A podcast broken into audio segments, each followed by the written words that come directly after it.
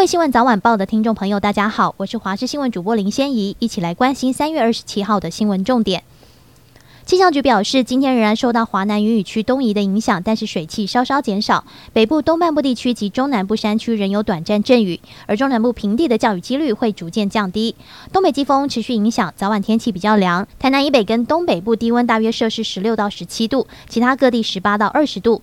白天北台湾还是比较凉，桃园以北跟宜兰高温只有十七、十八度，竹苗及花莲大约二十一到二十二度，其他各地可以升到二十四到二十七度。台湾交通被外媒评为行人地狱。民国一百一十一年，因为交通事故死亡达到三千零八十五人，创下十年来新高。台湾民众党团今天指出，政府应该洗刷污名，设法加强用路人道安观念。交通部应该尽速提出交通安全基本法草案。国策研究院主办前日本首相安倍晋三纪念影像展今天开展。总统蔡英文表示，面对当今国际变局，安倍提倡自由开放的印太构想已经成为国际民主阵营共同战略目标。期待台日在各领域不断深化合作，并建立伙伴关系。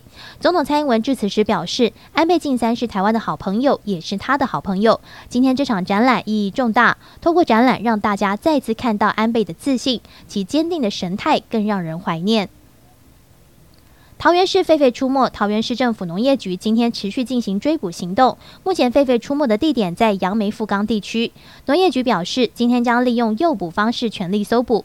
不过，经过咨询专家也认为的确有难度。原本计划利用放置香蕉等狒狒喜爱的食物当诱饵，不过因为狒狒也会从当地土地公庙或坟墓的祭祀品获得食物，不虞匮乏饮食，再加上敏捷的行动力，都增加了搜捕的难度。台中市福寿山农场三公顷的桃花源，目前桃花绽放五成，犹如进到十里桃花林。原本四月才会开花的紫藤也开了，绽放两成。桃花、紫藤花一次尽收眼底。福寿山农场今天表示，水蜜桃的故乡在梨山，最早栽种的地方就是福寿山农场。早年是为了采摘香甜可口的水蜜桃。不过，近三公顷桃花园当中的桃花盛开的时候，就像进到十里桃花林当中，漫步其中，感受到人面桃花相映红，浪漫气氛逼人。预估清明连假将会达到盛花期。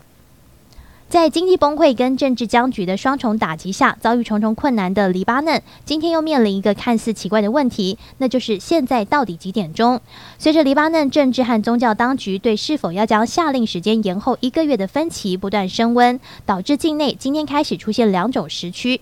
综合法新社跟路透社报道，黎巴嫩看守政府二十三号宣布，将延到四月二十号再把时钟拨快一个小时，而不是像以往跟北半球许多其他国家一样，通常在三月最后一周调整为夏令时间。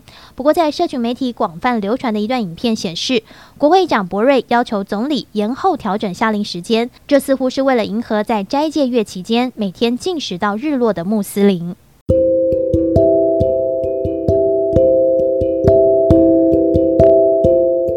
以上就这节新闻，感谢您的收听，我们再会。